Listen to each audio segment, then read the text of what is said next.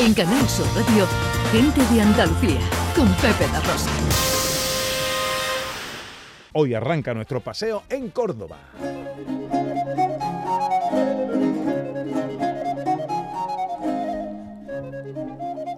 Haciendo un poquito de historia y visitando una exposición eh, que nos lleva a la Córdoba de 1570. Estas cosas nos encantan, Pepe, porque se aprende muchísimo y se conocen muchísimas cosas de nuestra historia, de nuestro pasado, cosas que además son fruto de una investigación muy profunda que de otra manera no saldrían a la luz. Así que ahora tenemos la posibilidad de ver esta exposición y conocer mucho de la sociedad de aquella época, de 1570, en este viaje en el que Córdoba era capital de un imperio, la visita de Felipe II en 1570. Antonio José Díaz es comisario de esta muestra, Córdoba, capital de un imperio, la visita de Felipe II en 1570. Eh, Antonio José, muy buenos días. Muy buenos días, Pepe. Encantado de saludarte, amigo. Igualmente. Eh, ¿Qué tuvo de especial? ¿Qué tiene de especial? ¿Y qué antesora esa visita para que abráis ahora una exposición recordándola? Mm, bueno, pues son varios los puntos ¿no? que podríamos destacar. Tanto lo primero, y yo ya a título particular destacaría el contenedor de la exposición, que es una verdadera joyita del gótico cordobés que está oculta normalmente dentro de una casa, con lo cual pasa desapercibido. Y ya nada más que con eso la gente flipa, ¿no? Si me permite el lenguaje así. Ya Pero aparte de eso, ya si vamos a la exposición, eh, pues yo diría que es que consiste en algo que no es una exposición al uso, digamos. Normalmente eh, algo así sobre una visita regia a una ciudad, eh, pues tendría como protagonista al rey, ¿no? Y a fuentes secundarias, bibliografía existente pero en este caso eh, no nos hemos querido limitar a fuentes administrativas, a fuentes municipales, que nos dan otra visión de las cosas, sino hacer protagonista a la ciudad, a los cordobeses y a toda la gente que viene. Es decir, que lo que hemos querido hacer es algo diferente.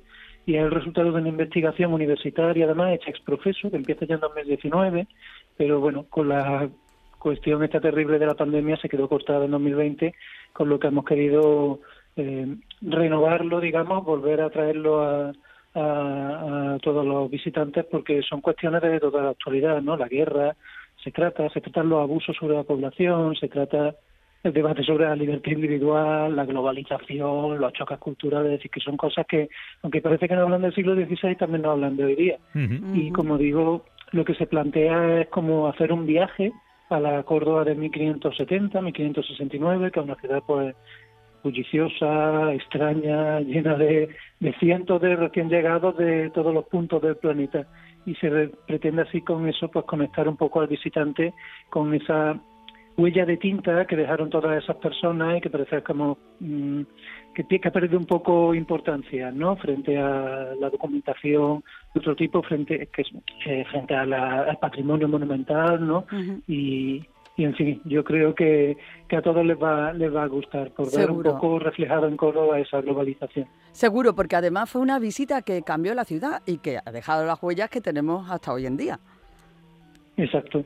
Y, y más allá de, de, las repercusiones que tiene en la misma ciudad, que, se ven también en los propios monumentos ¿no? que, se visitan, la Puerta del Puente o, otros u otros que se pueden ver en Córdoba, eh, también es eh, una oportunidad de, viajar virtualmente a, a, ese tiempo ¿no?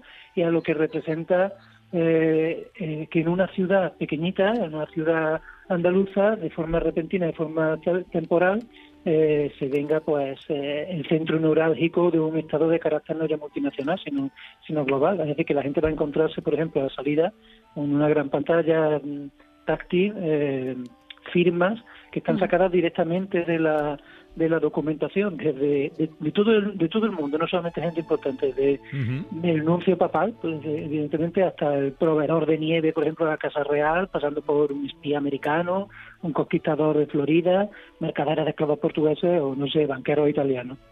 De hecho así la llamáis no Córdoba capital de un imperio. Claro no por la cuestión de Córdoba en sí que, que, que bueno también en parte porque refleja esa si se traslada a Córdoba está motivado porque está la guerra en Granada y, la situación geográfica de la ciudad la convierte en un nodo de comunicación natural, es decir, como una base logística históricamente, ¿no? Y por eso se viene aquí, no se va a otra a otro, otra localización, ¿no? Pero mm, creo que va a gustar, va a gustar mucho y a señal de eso Ya, es que ya lo veo. En estos cinco Seguro. días hemos, llevamos como medio millar de visitas aproximadamente. Ay, qué bueno, qué bueno. ¿Hasta cuándo tenemos la posibilidad de, de verla, Antonio José? La tendremos hasta el sábado 19 de noviembre y abrimos eh, todos los días de 10 lunes a sábado, de 10 a 2 de la tarde y los jueves y viernes también abrimos hasta las 9 de la noche.